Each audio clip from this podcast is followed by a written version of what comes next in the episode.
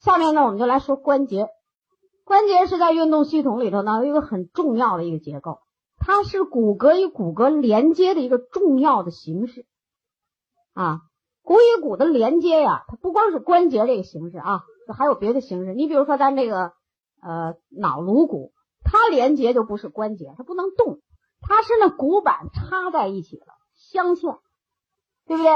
你看刚才我们讲的脊椎呢，它有关节，但是它只是一个像弹簧垫儿似的东西，它和我们现在讲的那关节还不太一样。那种关节呢，只能做稍微的运动，那就是说你转转体啊，侧转体。弯腰这都可以，但是你再做像咱们这胳膊腿是想伸就伸，想拿就拿，这就不行了。这就靠这种关节了，就我们现在讲的关节啊。现在呢，我们先来也是来了解一下呢这关节的结构。人类啊，或者说这个关节的结构啊，就这特点，就是既牢固又灵活啊，既牢固又灵活，这是它的特点。那么为什么我们这个关节它？能灵活的，你像我们这手能转动啊，能做好多运动。但是你这两个骨之间的连接，并没有因为你动啊，就哪块骨跑了，掉了，这很少有的。要是掉了是跑了，真是有点毛病了，那是是吧？为什么都很正常？那就是关节有它关节的特点。那么这个关节啊，下面我就跟大家讲讲它为什么是既牢固而且是又灵活的。首先第一个呢，组成人的这种大的关节啊，它有两块骨组成。上面的一块骨，下面的一块骨，比如说你这个手臂呀，或者大腿骨、小腿骨之间都是这个意思啊。上面那个骨呢，一定是个圆圆的骨头；下面那个骨呢，一定是凹陷的一个弯，这凹陷下来的一个面儿。所以我们这个呢，这个前面这这个这两个骨的这个这两个地方呢，我们就叫做关节面儿。它的学学名叫关节面。关节面呢一定有两块骨，这叫关节头，这叫关节凹，凹就是凹陷，它一定要有这两个组成啊。那么这样呢，就使这个骨啊，像有点像那个磨盘似的，骨在那儿就能转动，就很灵活啊，能转动，而且呢，它有一个凹面，它总是有一个转动，有个范围啊，很很很那什么。除此之外呢，就是在这个关节头这儿，你看这儿。还有这关节凹这儿都有一些光滑的软骨，这是一些软骨组织。这个光滑的软骨，一般我们说软骨的时候是一个什么东西呢？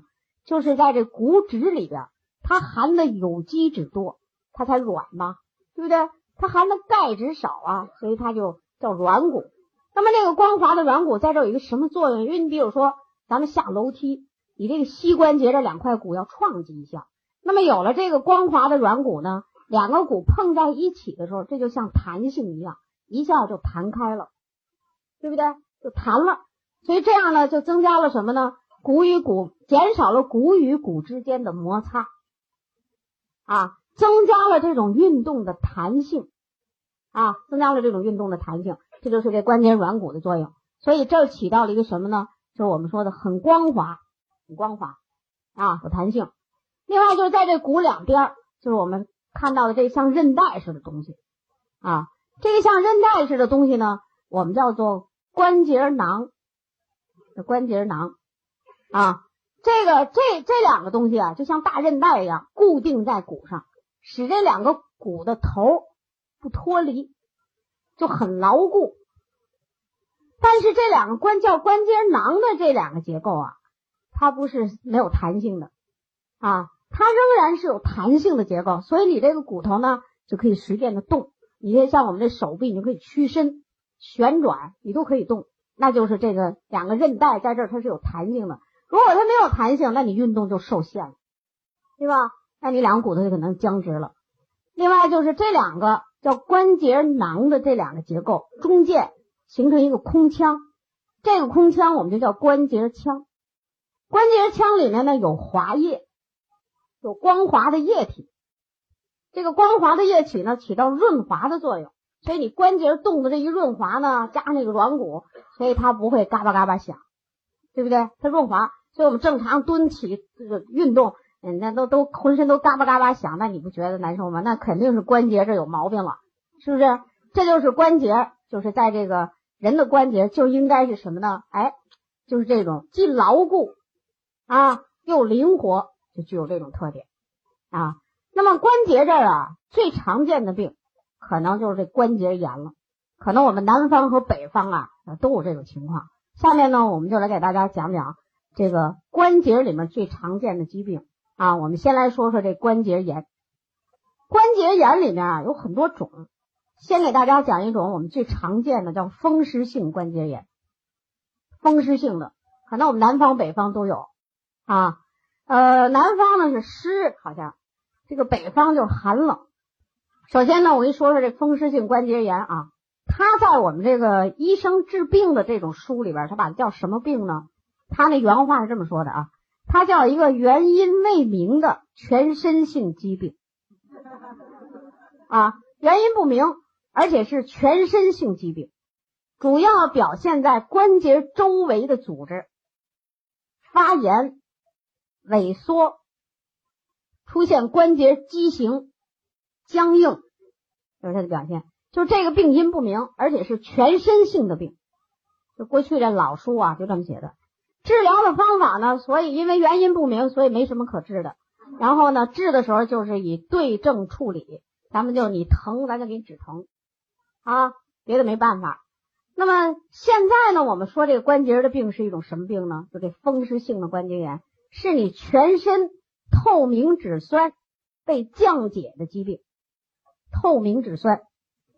透明质酸呢，也是一种胶状物，就黏黏糊糊的这么一种物质，在身体里边有广泛的分布啊。其实说起这透明质酸来啊，就有点像咱们讲的那个结缔组织那个间质结构差不多，就是里边有蛋白质、有粘蛋白、有水，什么有无机盐，就这么一流机破坏啊，它不发挥它这个光滑的润滑液的作用了，被降解了嘛。所以它就不光滑了，就这么一种病，在全身呐，都有这种物质，都可以。但是你明显的为什么会表现在关节处呢？那就是因为关节这儿有大量的这种液体。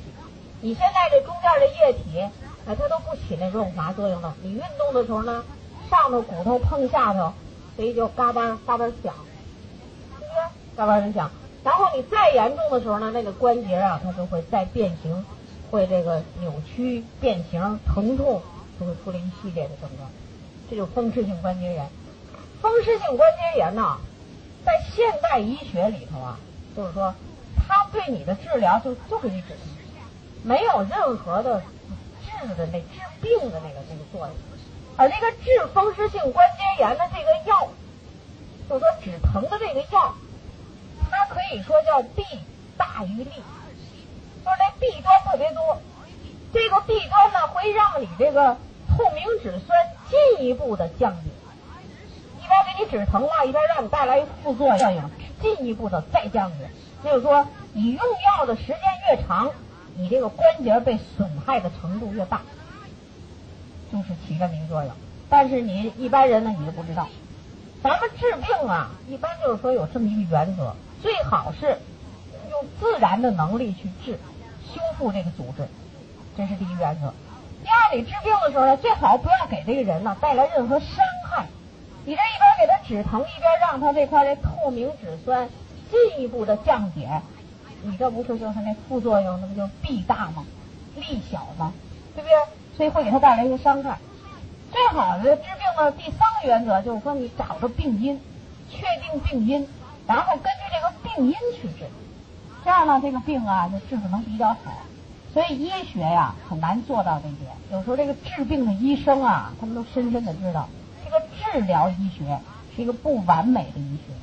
就是你治病了吧，它就有副作用；你治病了，它就有后遗症，啊，就会这样。尤其是关节性的这种治疗，更是这样。就他这用这个药，大部分都这类的药，止疼的药一般都这个。再止疼不管事儿。你症状加重，好，我也没办法了。激素啊，万能药，激素就上去了。然后激素上去有什么作用？不给你治病，主要是给你减轻症状和痛苦，你觉得舒服了一些。但是激素呢，会引起你进一步的，就这个症状再加重，后果不好，甚至引起你严重的骨质疏松。骨质疏松是不是长骨刺啊？于是从这个地方啊，就像就就像。这样的地方，啊，就是我们讲的那个软骨吧，就那种关节腔那个地方会长出小刺来，那就很疼，就更疼了啊。所以像那个风湿性的关节炎，我不刚才讲的是透明质酸被降解，所以首选的这个营养补充食品一定是抗氧化的，一定是抗氧化的啊。在这三个抗氧化的 A、C、E 里边，你要注意 C 和 E 要加量使用，C 和 E。要加量使用啊？为什么呢？就因为我们这个透明质酸呢，它是个液体，VC 是水溶性的这种抗氧化剂，所以 C 和 E，E 呢对关节的修复有作用，所以你要用它，就多用它啊，首选。然后接着要补充钙镁片，钙镁片为什么要补充钙镁片呢？这个钙镁啊，就是说你看啊，如果你不补充的话，那么这些软骨组织会变硬。再会变硬，那么关节症状会会更厉害。哎得这些病的人呢，他跟缺钙也有关系啊。你像钙镁片里头，大家也应该知道，这个铜、锌、锰，就咱们成年人用的那铜、锌、锰，这三个东西同时也都是矿物质里面的，就是叫抗氧化的成分。铜、锌、锰也是抗氧化的，为什么？说我们身体里形成的那种抗氧化的酶，比如说。大家知道这 SOD 酶，还有就是这个呃，就咱们有时候广告词里会知道什么 SOD 啊，这个超氧化物歧化酶，这个酶的形成必须有铜、锌、锰，这都抗氧化的主要的酶，所以钙镁片一定要好好的用。而这样的人一般都比较严重的缺钙，蛋白质粉要用，蛋白质粉要用啊，因为你看现这这里边这透明质酸的这个物质啊，它都得需要这样的物质。一般就是轻来轻去的，就刚有这种毛病的人，用我们的营养补充食品一补充啊，哎，大见好转。因为这个在比如像东北地区，像这种病很多，可能在我们这边比较温暖的地方可能少一点啊，在北方它就多。但是北方呢，你就连我自己都算上，都有这种关节不太好。但是呢，现在的关节就特别好了，为什么？就用我们营养补充。过去下楼就觉得这腿发酸，关节这儿就好像吃不住力了那种感觉。蹲起的时候都有响声出来，现在这个都好了啊！你看我这人今天讲的这病啊，我差不多都能沾上边。椎间盘脱出我一年脱过三回，那就就不知道怎么了，就脱三回。后来现在补充营养呢，这腰挺好啊，而且过去这腰呢，它挺不起来，你现在这腰能挺起来，这关节也修复的非常好，而且这关节啊，你知道，我本来不是东北人。那个东北的那零下二十几度的那种寒冷吧，是真的有些人受不了的。但是现在在那儿呢，就是穿衣服本来应该是人老了是应该穿的多了是吧？但通过营养调节呢，哎，他穿的不如以前多了，他穿少了啊，就是不需要穿那么多衣服了，就是跟大家都都能一样了，这就行了。因为咱们年龄在这儿呢，对不对？啊，那你要尊重事实嘛啊，这是这个关，就是风湿性关节炎的这种啊。就是营养补充食品这么做，重病人要坚持时间长一些啊！而且呢，就是你重病人，你就不能要求说我一下子得像别人一样又蹦又跳，它得有一个过程，它能减缓或者推迟这个病的进一步再发展，那咱就是起到作用了啊！这是风湿性关节炎。除了这个风湿性关节炎以外啊，我们还有叫类风湿的。类风湿和这风湿性啊，其实要是从这个简单的区别来讲啊，风湿性关节一般都是从大关节开始，膝关节、肘关节、肩关节都可以，尤其这膝关节最常见，胯关节都可以啊。而这个类风湿都从小关节开始，手上什么脚趾、手指这个小关节开始变形，而且人的这个手啊会变形，因为它关节小。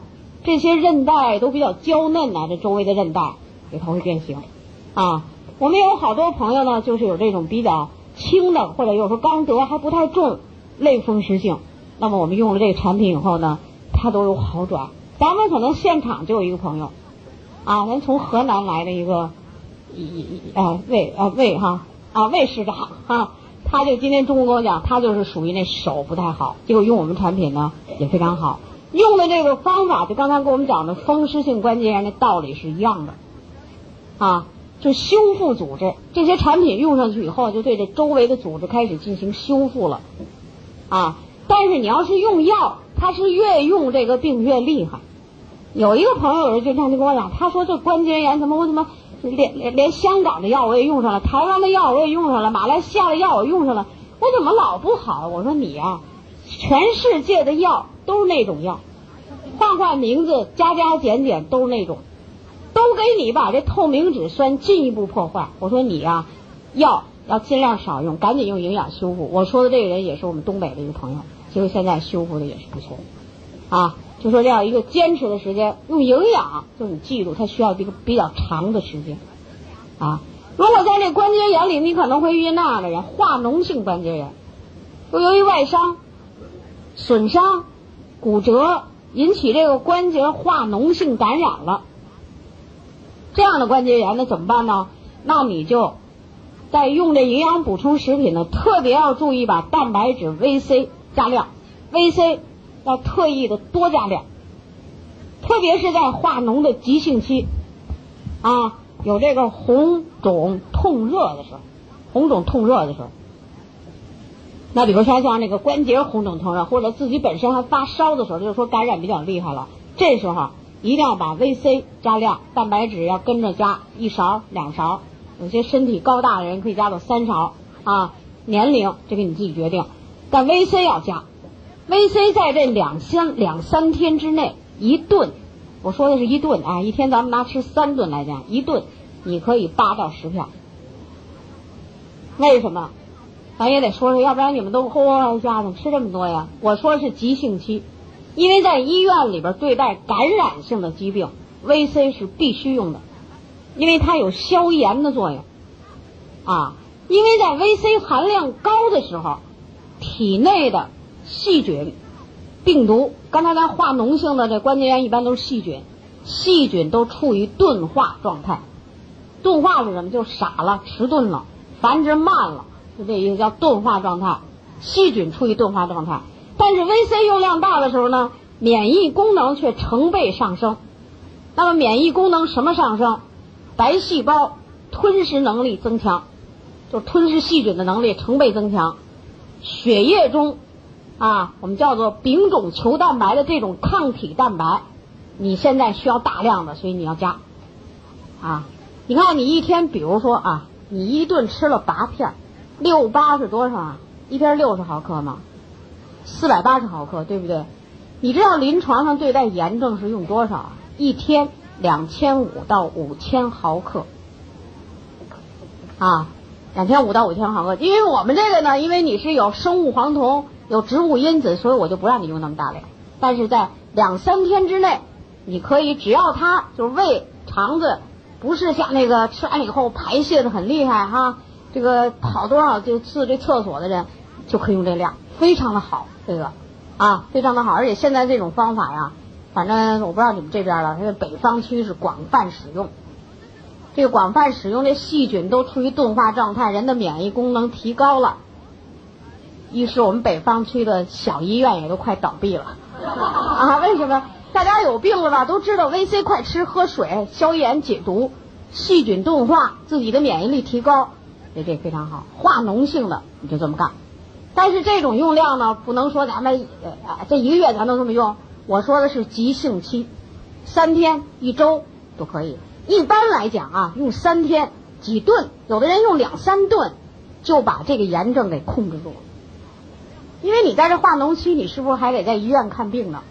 啊，你还配合医院治疗呢，对不对？有时候医院他也给他用维 C，啊，那你就这么用，这就是急性的啊，在这关节里边。那么在关节里边这个病啊，我想跟大家讲这么多。